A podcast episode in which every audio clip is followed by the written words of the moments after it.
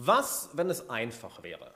Lass mich dir mal ein Perspektivenwechsel, ein anderes Paradigma, ein, wir mal einen anderen Wesenszustand mitgeben, welcher bei mir in den letzten Jahren für extrem oder besonders dieses Jahr für extreme Veränderungen gesorgt hat und was ein grundlegender Teil meines Toolkits in meinem Coaching geworden ist, nämlich die Unterscheidung tun versus sein.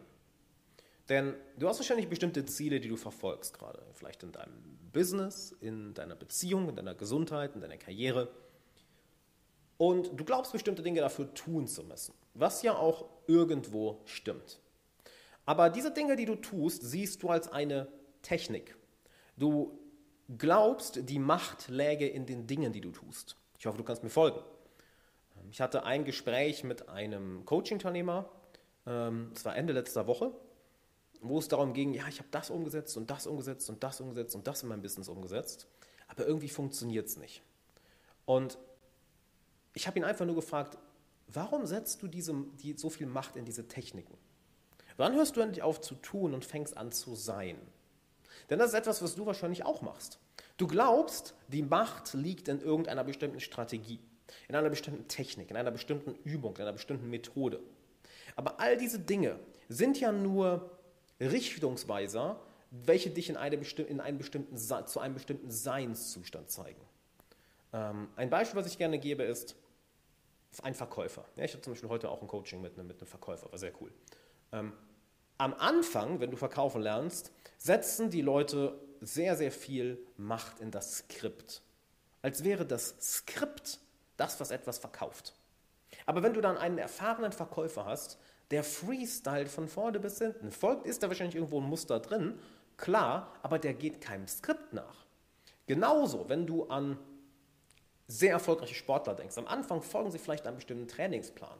Aber irgendwann kommst du mit einem bestimmten Plan nicht mehr weiter. Dann musst du deinen Körper kennen. Dann kommst du viel mehr aus Weisheit, aus Wissen, aus Erfahrung, aus der Intelligenz deines Körpers. Genauso wie wenn du als du dein Business gestartet hast, bist du wahrscheinlich auch einem bestimmten Skript gefolgt, was du dein Buch gelesen hast, was du von einem Consultant gelernt hast und folgst diesem Skript und kommst damit auch zu, zu einem bestimmten Level an Erfolg, nicht wahr? Aber irgendwann kommst du nicht mehr weiter damit. Weil du setzt all deine Macht ins Tun. Aber wer bist du? Wer ist die Person, die das Werkzeug bedient? Was ist das für eine Hand, welche den Hammer schwingt? Der Hammer ist wunderbar. Der Schraubenzieher ist wunderbar, der Bohrer ist wunderbar, das Lineal ist wunderbar, wunderbare Werkzeuge. Aber die, die Macht liegt nicht in den Werkzeugen. Die Macht liegt immer darin, wer die Person ist, die mit diesen Werkzeugen umgeht. Was also, wenn du einen Paradigmenwechsel für dich anstrebst? Nämlich, dass du aufhörst, aus dem Machen zu kommen. Ich muss das machen, das machen, das machen und anfängst ins Sein zu kommen. Wer bin ich?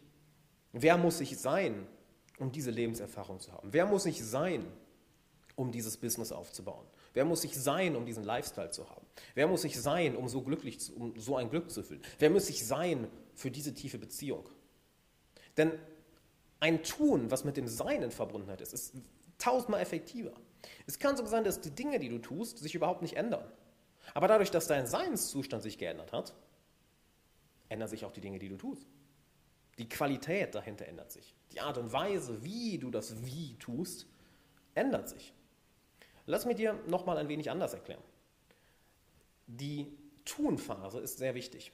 Weil du kannst jemandem, der den ganzen Tag auf dem Arsch sitzt und der lethargisch ist, nicht sagen, oh, sei einfach. Ja, deshalb arbeite ich kaum, also solche Leute fühlen sich zu meinem Content auch nicht hingezogen, mit, ich sag mal, ultra-esoterischen ähm, baumarmenden Hippies, wie ich sie gerne nenne, zusammen, ja, die nur rumsitzen und nichts machen und sozusagen ähm, Bewusstseinserweiterung, Spiritualität als Ausrede nutzen, warum sie nichts tun brauchen. Ja, das regelt sich doch eh alles. Spiritual Bypassing ist ein schönes Wort dafür. Ja, ähm, weil denen müsstest du mal nachstreben. Die bräuchten mal ein bisschen Feuer unter Marsch. Sind es bei mir falsch, darauf habe ich keinen Bock. Ja? nee, mach ich nicht. So, aber jemand wie du, ja, wenn du jetzt Monate, Jahre lang wirklich viel gemacht hast, um zu einem bestimmten Punkt zu kommen, du merkst, machst, machst, machst, machst, machst, diese Machenphase ist ja sehr wichtig, weil du musst erstmal die Ins und Outs einer bestimmten, äh, einer bestimmten Branche lernen, einer bestimmten Sportart, einer bestimmten Fähigkeit. Du musst erstmal lernen, wie das geht. Das heißt, am Anfang ist Machen sehr wichtig, um überhaupt mal in Bewegung zu kommen. Aber irgendwann musst du die, ähm, die Macht, die du in die Werkzeuge setzt, zurückholen und zu dir holen. Oder erkennen, warte mal, Diese Werkzeuge waren wunderbar für mich, waren wunderbare Stützräder. Aber wenn ich jetzt mit den Werkzeugen auf ein nächstes Level kommen möchte, muss ich lernen, diese Macht aus den Werkzeugen wieder in mich zurückzuholen. Das heißt, wer bin ich? Wer ist derjenige, der diesen Hammer schwenkt? Wer ist derjenige, der mit diesem Lineal umgeht? Wer ist derjenige, der, diese, der mit dieser Bohrmaschine umgeht? Wer ist derjenige, der diese Verkaufsgespräche macht? Wer ist derjenige, der dieses Business baut? Wer ist derjenige, der in dieser Beziehung präsent ist? Wer ist derjenige, der andere Leute zum Lachen bringt? Wer ist derjenige, der hier ein toller Mentor oder Lehrer ist? Wer ist derjenige, der so und so erfüllt ist, so und so glücklich ist? Probier diesen Paradigmenwechsel mal aus. Dass du die Macht nicht mehr ins Tun legst, sondern dich fragst, wer bin ich in diesem Moment? Wer muss ich sein, damit das, was ich haben möchte, leicht wird? Wer muss ich sein, damit ich mich genau so fühle, wie ich mich fühle, wie ich mich fühlen möchte? Wer muss ich sein und wer bin ich in diesem Moment? Stimmt das überein oder sollte ich meine Art, meine Wesensart ein wenig ändern? Denn wenn du deinen Wesenskern änderst, wer du bist, dann ändern sich all die Dinge, die du tust. Auch wenn es von außen gleich aussieht, die Qualität der Dinge ändert sich. Lass das mal ein bisschen sacken, probier das für dich aus. Und wenn du willst, dass wir da mal tiefer reingehen, weil es kann, ich kann das verstehen, ja, kann manchmal sehr verwirrend sein oder vielleicht nicht ganz klar sein, wenn du das jetzt hier nur hörst. Ähm, dann ist es nicht immer so einfach, diesen Switch hinzubekommen. Ich empfehle dir, das Ganze auszuprobieren.